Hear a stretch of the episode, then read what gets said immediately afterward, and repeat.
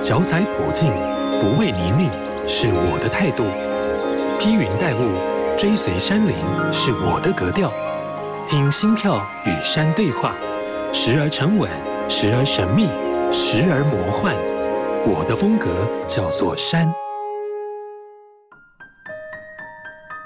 许缘根不是竞技科系毕业，更不是专业三铁运动员，单纯因为兴趣而投入了三铁、越野三铁、登山车的推广。后来更成立深耕运动工作室，让更多非科班出身的运动员能更有力量投入热爱的运动当中。欢迎收听好是九三五，我的风格叫做山，我是阿哲。我们今天再一次的邀请到了深耕运动工作室的创办人许元根，阿根你好。嗨，主持人好，各位听众大家好。其实我们在昨天聊的都是越野赛嘛，那阿根其实是打棒球出身的，对不对？曾经还是阳明高中的棒球队的主力战将。呃，要说主力战将，我觉得也没有，可能现在因为后来转向，然后可能有受到一些媒体的访问，然后可能媒体会想要用一些比较特别的名词来，就是让这故事好像看起来更厉害。但当时确实是。很想要往棒球这个方向发展，那只是比较可惜，是因为受伤然后中断了。嗯哼，那怎么后来会开始接触到自行车跟越野比赛呢？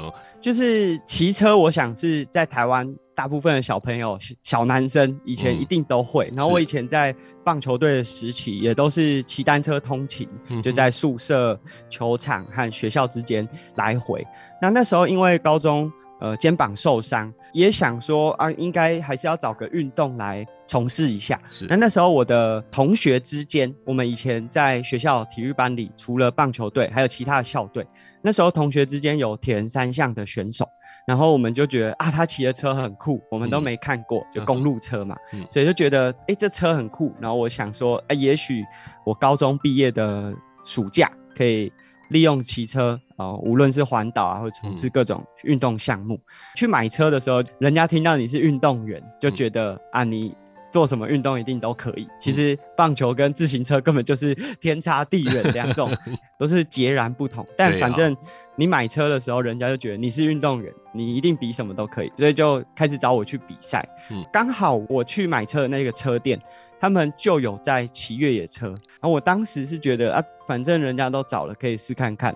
他们也可以帮我处理车子，那我就来去玩看看，几乎是无缝接轨，就是我同时骑公路车，然后同时也骑越野登山车。嗯哼哼，在公路上骑车跟在山林骑车是完全不一样的，他的车也是不同的，所以那个时候要一次买两三台这样。当时就运气很好，就是我我们这个车店的车友之间就知道说，这个小朋友想要玩运动，然后我自己是有买了一台公路车。嗯，它其实也不是很厉害的，就可能两三万块啊。当然对学生来说是一笔花费啊，所以我也在那个车店打工啊。但是这些车友就听到说，哎、欸，啊你想玩哦啊，因为其实车友之间都会有一些升级的零件啊，或者是已经没有在使用的车，嗯、他们就是东拼西凑又组出一台越野车，然后借我骑，那就因此。我有一台公路车，这个越野车就是由车友赞助。是是是，所以从那个时候开始哦，刚刚你说到了，其实打棒球跟骑自行车是完全不一样的。那以整个形态来说，其实打棒球它算是一个。团体的一个运动形态哦，那骑自行车它就比较是一个个人的，你是不是来分享一下？你觉得这两种运动它的差异性在哪里？嗯，单纯以这个竞赛的环境来说，棒球就好像是在罗马竞技场里面决胜负，嗯、所以那个张力是很高的。就我们在球场里面，然后它是观众都在比你高的位置，就以球场的设置来说，所以所有的加油声啊，或者是呃，场上选手的喊声都会因为这个环境，它有点像一个盆地嘛，然后所有的声音被聚焦在那里面，是，所以选手无论你的手背位置，或者是你是打者，你是投手还是什么手位置，都可以感觉到这个球场的张力。嗯哼，因为可能不是每个听众都有机会站在那个投手球或者是打击区，但当你真的站上去之后，这个后面投手球后面这个全垒打墙外面的。背景衬垫和球投出来之后的压迫感，其实是很恐怖的。嗯，就是你会瞬间觉得这个距离跟生活体验当中的距离是，不管是被放大还是被缩小，就是你会觉得球到本垒板的速度，哎、欸，怎么感觉这么快，一下就到了。然后，但是你会觉得你在球场里面跑动的距离突然变得好长，嗯，就跟你平常实际的距离。完全不一样，嗯，所以这个是棒球。那自行车它是一个完全开放的环境嘛，无论你是骑越野还是骑公路，是。它就是毫无疆界的，就是你眼睛看到哪里，你只要有办法到，你都可以到。所以相对来说就是很自由。虽然刚刚阿哲说棒球感觉是团队，然后自行车比较个人，不过其实自行车里面也有很多团队的元素。嗯，例如说我们骑公路赛的时候，呃。前面的选手要帮你挡风，你才有办法节省体力。但是当然，就自行车最后要获胜，那个真的就是靠个人。它比较不像棒球，获胜是靠团体，呃，手下分数或打下分数。嗯，那个感觉，就自行车在个人的强势当中，它还是需要团队。那这个团队甚至包含了后勤，就是你的补给团队。啊，甚至是你的车的团队，就是谁提供你更好的装备？是，那这个是在自行车，它感觉是很广的，它同时把这个团队的范围扩张到非常广的一个样貌。棒球相对来说，就是它局限在球场里面。嗯，呃，我觉得另外一点就是。呃，竞赛年龄啊，就是棒球其实大概三十四岁、三十五岁，可能就已经是很老的老将了。嗯，但在自行车的运动项目里面，你如果有一直维持自己的运动训练，即便到四十岁，就是这不是只有在一般市民哦、喔，是包含在职业的赛场上，四十岁也可以是很优秀的职业选手。嗯哼哼哼，包含越野也都是会有蛮高龄的选手。那甚至像我们这次去南非的 Cape Epic，有非常多。能力很好的选手，其实都是在四十岁以上，然后他可以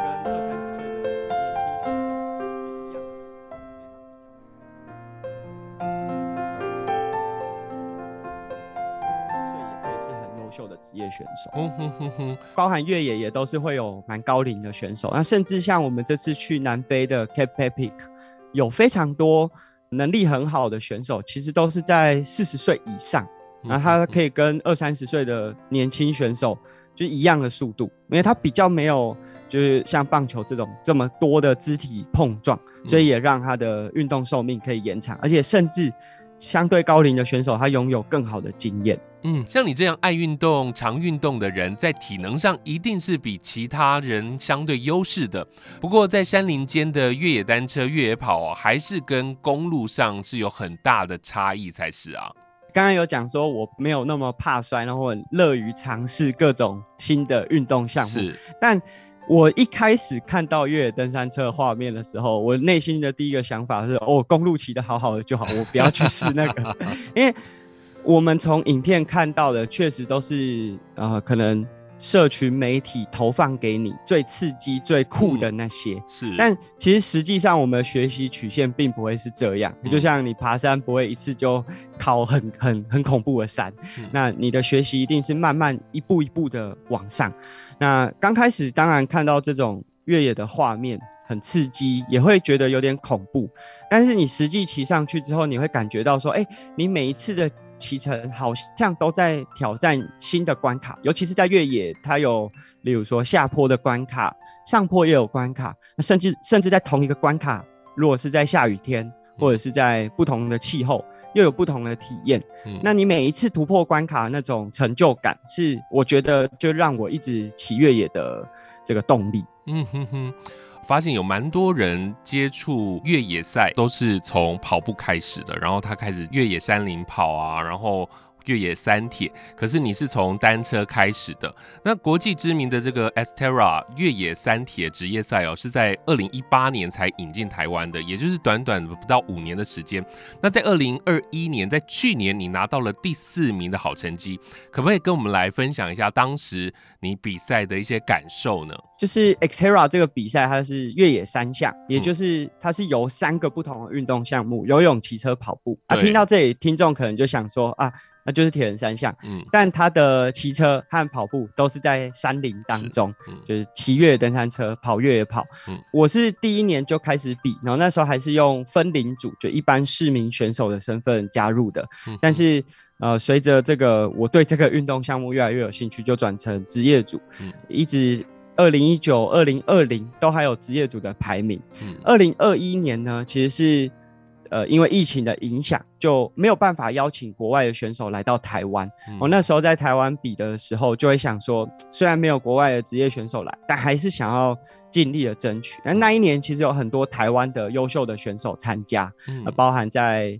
公路铁人很知名的谢生燕学长，嗯、那那个时候我很想要拿冠军啊，就内心，嗯、我的游泳没那么好，所以上岸之后其实是大概十几名吧，但是我借由就是登山车自己是比较有优势的，就到了冠军这个位置，嗯、一直到比赛的最后，应该最后四五百公尺都还是冠军的位置，嗯、哼哼。那但是那一天我因为在游泳的时候有被水母攻击，哦、所以。我我在跑步最后就有点晕眩，然后就晕倒了。嗯哼。那其实比赛过程中都一直有觉得不舒服，但是你也不知道那是因为你比赛强度很高的不舒服，还是水母的问题。嗯。那这当然会觉得很可惜，可是，在比赛的过程中已经尽了全力的那个感觉，就会觉得说，哎、欸，没有对不起自己，没有对不起这个过去可能两三个月、三四个月的准备。所以我觉得在二零二一年。就没有成功拿下冠军，最后只有第四名，甚至连前三都没有，感觉当然会有点，好像有点可惜。对啊。可是这个努力的过程，然后或者是说，我们借由自己的表现，让整场比赛，即便没有国外选手来参加，还是很精彩。是，是，是。那让更多人认识这个越野三项，嗯、我觉得是。很棒的一个就是过程啦，嗯哼哼，那当然也会希望说，也许未来有机会再尝试看看能不能站到冠军的那那个位置，一定一定可以的。我们前面都一直在聊车哦，听众朋友一定会觉得，哎、欸，你怎么突然又切进了三铁？你在什么时候又、嗯、又会了这个又很厉害的游泳跟跑步啊？刚开始比铁人三项，其实就是因为我。骑车还不错，然后上了大学，就可能有些玩铁人三项的学长就会说：“那你要不要来比看看？”那其实我们以前的游泳和跑步都有就是必修课，体育相关的学习，呃，门槛也都很高，就要完成铁人三项并不会太难。可是因为我以前受伤的是肩膀，就棒球受伤的是肩膀，当时我并没有那么想要尝试这个运动项目，因为游泳的过肩的运动还是当时会觉得有点不舒服。嗯，不过学长找了，我还是去了，然后比的没有特别好，但是哎、欸、就开始关注一下说啊铁人赛事有哪些。嗯、当时其实，在二零一零年我就已经看了这个我们刚才讲 XTERRA 越野三项的比赛，嗯、呃，就从影片里面，我那时候觉得超酷的。然后就很想比，也跟我们上一集讲的，就是 Epic 很像，就很早就开始关注，想说总有一天要比。在当时只有亚洲其他国家，呃，菲律宾啊、马来西亚、日本有比赛。呃，以学生来说，要去比一场自己完全没有陌生、不知道怎么准备的比赛，是有点困难。是。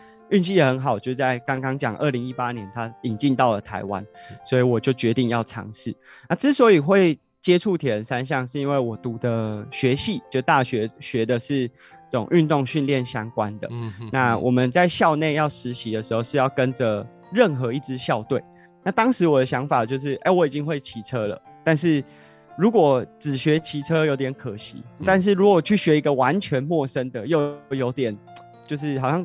摸不着边，嗯，但铁人三项好像是一个，哎、欸，它还是保有骑车的很多元素，是。可是我同时又可以学到游泳和跑步，嗯、所以当时我就跟着这个校队一起，呃，担任他们的实习教练。我还有在比赛嘛，所以这个学校的教练就说，啊，不然你也来比啊，来参与看看。所以再次回到铁人三项的比赛当中，就公路的。铁人三项，也因为这一段时间，就可能从学校一直到后来都有接触。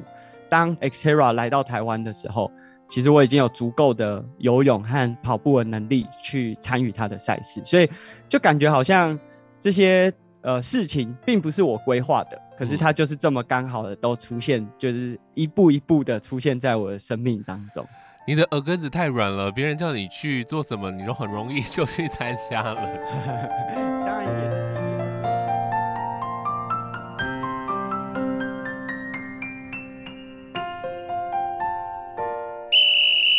基无论你是新手入门或已身经百战踏入山不管地带都要严阵以待。山只管他的自在入山前的准备与装备得自己来担待。青山达人来解答，马上进入山不管地带。在登山的时候，最令人开心又惊喜的，莫过于发现平地看不到的小动物。台湾的山林丰富，生态多样化，山里面住着很多的小精灵，像是猴子、穿山甲、山羌、黄喉貂、黑长尾雉等等。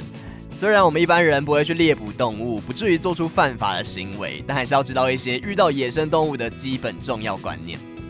第一，绝对不要喂食野生动物，长期喂食野生动物会让动物依赖人类，使自身的觅食本能丧失，甚至会发生野生动物的攻击、抢食事件。再来呢，若是野生动物降低对人类的戒心，会让他们容易被猎杀跟毒害。而且人类的食物本来就不适合野生动物食用，万一吃到他们无法代谢的东西，反而会生病哦。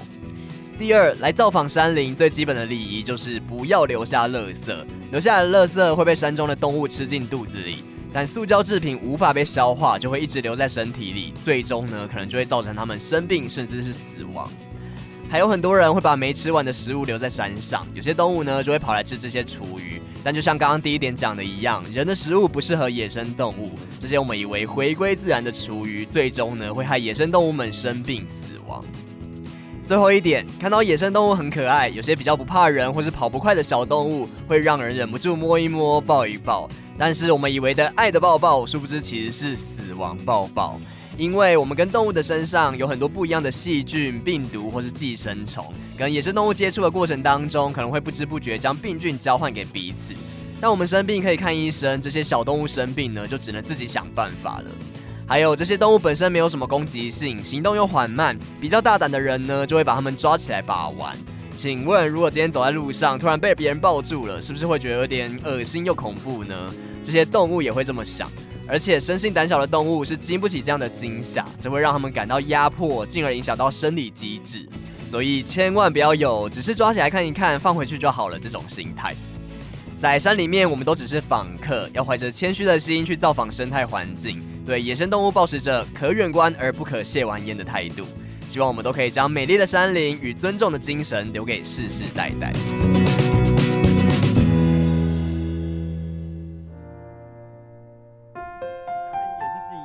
些兴趣啊，嗯哼，参加了、接触了这么久的越野三铁哦，那你觉得越野三铁它吸引你的地方在哪里？它迷人的地方在哪里呢？其实我觉得这可能不只是越野三铁，包含你说越野跑、越野登山车都有这样子的感觉。嗯，如果你跑公路，感觉就是跟自己的对话，然后去挑战时间。就大部分人跑，例如说路跑的马拉松、半程马拉松、十 K，就你跟自己挑战。上一个你达成的时间，但在越野的过程中，时间变成是一个很难去量化的，就是它的五分钟，你在山林里会完全没有那个时间感，甚至连距离感都不见了。是，就是你会觉得，哎，同样是十公里，怎么在越野里面是完全不同的？所以我觉得那个变成是你跟大自然，还有这个环境、天候、呃、地形、路线、地貌之间的对话。所以我觉得那个感觉是，你重新认识一个可能你过去很熟悉的地方哦。例如说，台湾的 XTERRA 都固定办在垦丁，对。但所有人在台湾听到垦丁，大概只有两个，就是海和垦丁大街。嗯。但是我们在比 XTERRA 过程就会发现，哇，原来垦丁还有这么漂亮的山区，这么美丽的河床，景致是这么好看的。它不是只是观光客开个车，然后去垦丁大街买买东西，就这么简单的一个地方，你会重新认识到一个你过去以为你已经很熟悉、不想再去的地方。嗯哼哼哼哼，在台湾，那你有没有印象比较深刻台湾的一些山林的美景呢？我们先分享垦丁好了，就我们刚才讲说垦丁这个都是海边，但是当我们到了山区，它可以眺望整个我们原本很熟悉的那个海岸，然后那个风景是。感觉与世隔绝，不像我们想象中、印象中的垦丁，就常常在塞车，是很棒的体验。那另外一个是我们包含在准备 Cape Epic 或者是准备这种比较长距离的越野登山车的骑乘的时候，有骑了很多的高山林道，包含了着色林道，或者是今年 就是无论是正面的回馈或者是反面的回馈都很知名的丹大林道。是，那它是里程超过一百公里，就假设我们从浊水溪的这个位置往上，一直上上上上到呃骑车可以到的顶点，嗯，大概是一百公里左右的距离，然后爬升超过四千，风景超级漂亮，嗯，然后。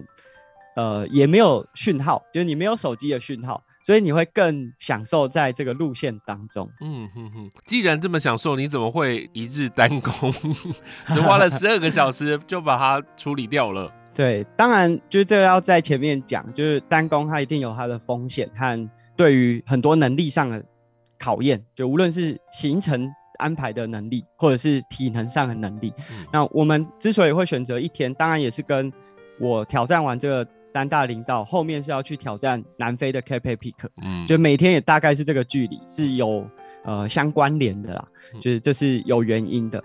但我觉得就是单攻是我的选择，但如果我要推荐大家去的话，我绝对是希望大家可以花两天三天以上的时间去感受。那我们当时就是觉得说这一条路线呃很有挑战性，有一定的爬升，那可能我如果能够完成这个的话，去南非应该是。比较我有自信啊，所以我们才会选择以单工的方式去完成。是，它是一个你可以看美景的地方，但也可以训练你更强壮的地方。没错，你曾经就说过嘛，单工像地狱，两日才有人性，三日以上才能好好游历。所以确实这样的美景啊，还是要慢慢的来欣赏的，对不对？对，我想不管是越野登山车，还是呃，现在可能有很多单攻。跑山的选项，那呃很多可能不是这样子领域或不喜欢这种玩法的人，会觉得说啊，你们那样怎么看得到风景？怎么可以享受到山林的美？可我觉得山林本来就在那边，我们是用不同的方式去感受。呃，以单工来说，我们是利用身体体能上面的变化，就我从体能好到疲劳，然后到我坚持去感受这个山林。那当然，如果我有更多的余裕，我会想要用两天慢慢的去呃观赏这个林道里面自然风貌，甚至三天，你可以在里面更深度的去认识台湾的山林。那每个人有自己的喜好。最重要的是，你对于自己的了解，你适合哪一种方式，你的能力到哪里，而不是说，哎、欸，我看到有人单攻了，我就要单攻。嗯、单攻当然有它的风险，可是不代表说两天三天就很安全。嗯，两天三天也有它需要准备的很多细节。我觉得。高山其实有时候就像镜子嘛，它是重新去检视你对自己到底有没有足够的了解。其实，在高山面前，真的是大家都要非常的自律。没错，我们既然说到了单工哦，还是给一些可能想要在单大林到单工的朋友啊，你会给他们什么样的建议？不管是在装备上啊，或者是体能上的训练，或者是整个身体上的改变，是不是都可以跟我们来分享一下？当然，我们这样听好像就是我去挑战了一次单大的长距离骑乘。可是，在这之前，我可能已经有非常多不同路线都有骑超过一百公里的经验，所以我才去挑战了这么困难的路线。所以，我觉得第一个，你基本的体能你要能够有一定的长距离骑乘经验，你不可能过去都只有可能两三个小时的骑乘，突然要上一个十二小时的路线。对，那。这个是训练上面，装备上你要考量的包含衣物足不足够，因为我们会从比较低的海拔一路到海拔三千，这个温度的差异是蛮大的，嗯、甚至我们骑的时间这么长，可能山上会开始起雾、是飘雨，这都有可能。那另外我们灯具的选用要不是只是好玩的灯具，亮亮的就好，它是要真的有足够的照明，因为万一入夜之后是很危险。当然，如果你会骑到入夜，我是绝对不建议单攻。就是在这种黑暗的情况之下，即便你有灯具，你还是对这个路线很陌生，还是很危险。然后最后是食物，就是食物的呃分配，无论是水啊，水当然会带来很大的重量，所以你可以去研究看看，在路线上有哪些地方是可以补水的。那饮食。的比例，你到底在这个过程当中可以带多少食物，多久要吃，这些都需要考量。嗯哼哼，我想问一个蛮外行的事情哦，就是有没有比较科学的，带多少食物，多久要吃，这些都需要考量。嗯哼哼。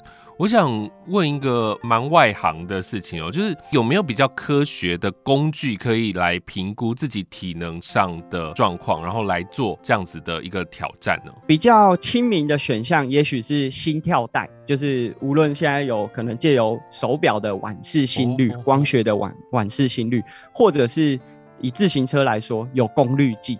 那功率计是一个比较特殊，当然价格也会比较高。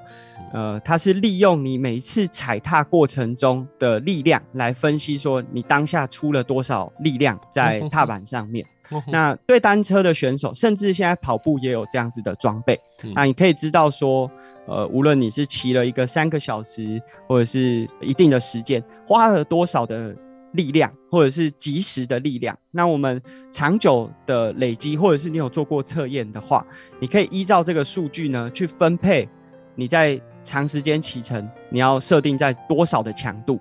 当然，心跳带也是同样的功能，只是心跳的问题会有很多变数。例如说，我们上到高山，海拔提升之后，欸，你的心率相对感觉就会偏高，或者是你前一天没有睡好，或者是早上喝了一杯咖啡，心跳的波动啊，就是比较外在因素会比较多干扰的因素。那功率的话，就是很直接，你踩多少就是多少。这是对单车来说一个比较特殊的器材。考不倒，我问什么问题，他都可以帮我来解答。我知道你自己本身因为热爱运动嘛，所以创立了深耕运动工作室。可不可以跟我们来聊聊这一个运动事业当初怎么会想要成立，然后想要传达什么样的一个理念呢？嗯，其实刚开始就是。比较天马行空，因为我大学的时候就已经有教学经验，嗯，那当时我可能一周上两堂课，然后就会有大概五千六千的收入，是，那时候就会天马行空想说，啊，我如果一个礼拜上十堂课，哇，那我收入还不错哦。但实际的状况不会是那么简单嘛，嗯，就是开两堂很简单，你要开十堂，有没有这么多的这个运动？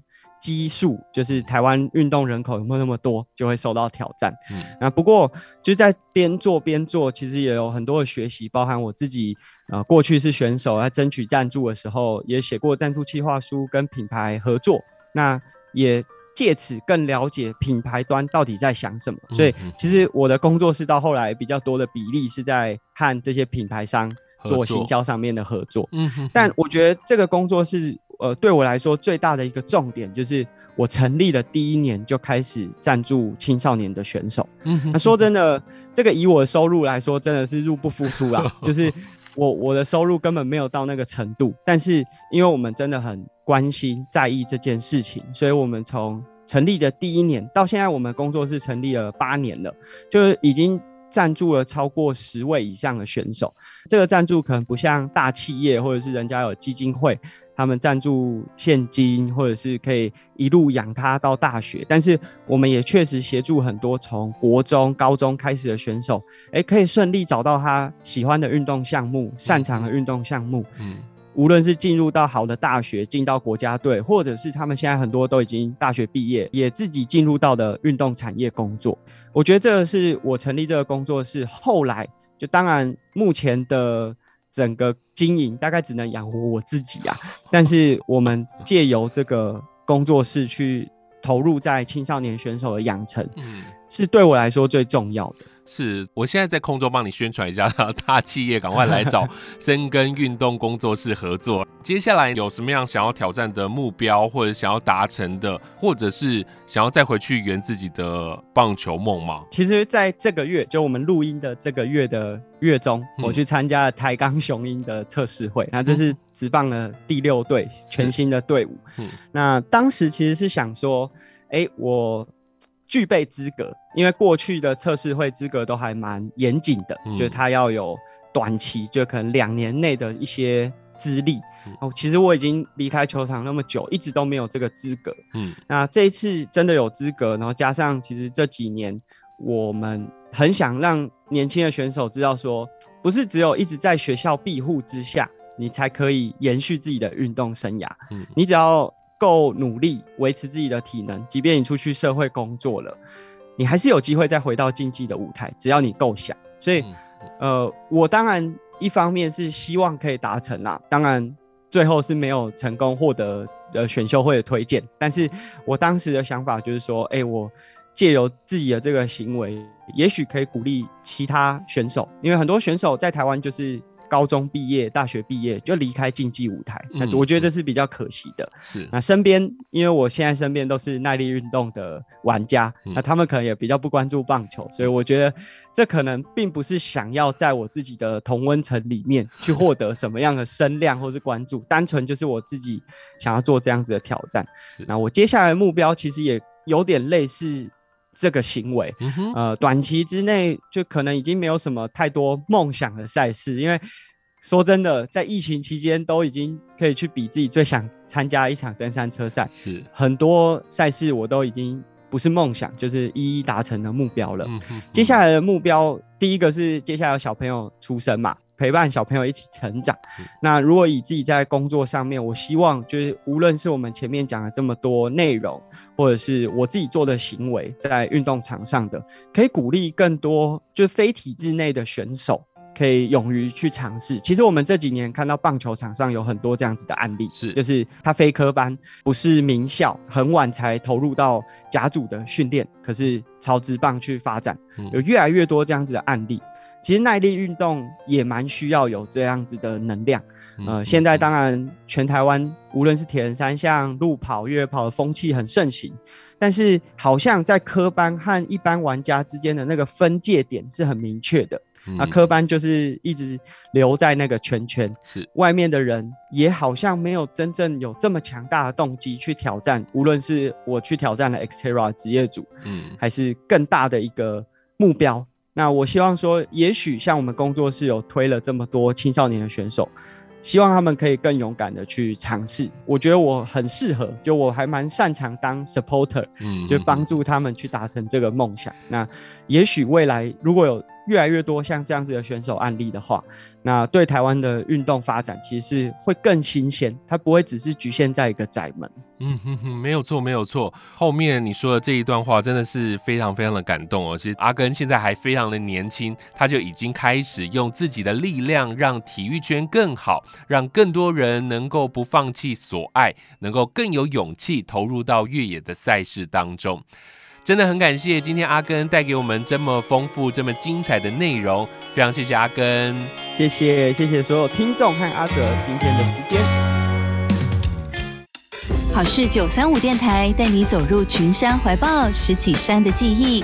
以上节目由文化部影视及流行音乐产业局补助直播。